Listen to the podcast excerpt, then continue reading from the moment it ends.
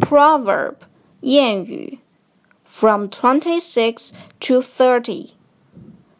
Number 26. 多听少讲 Keep your mouth shut and your ears open. Keep your mouth shut and your ears open. Number 27. 三思而后行 Look before you leap. Look before you leap. Number 28. 事实胜于雄辩 Actions speak louder than words.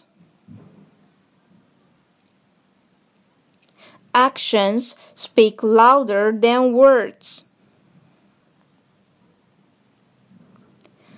Number 29. 做事不要半途而废 Never do things by halves.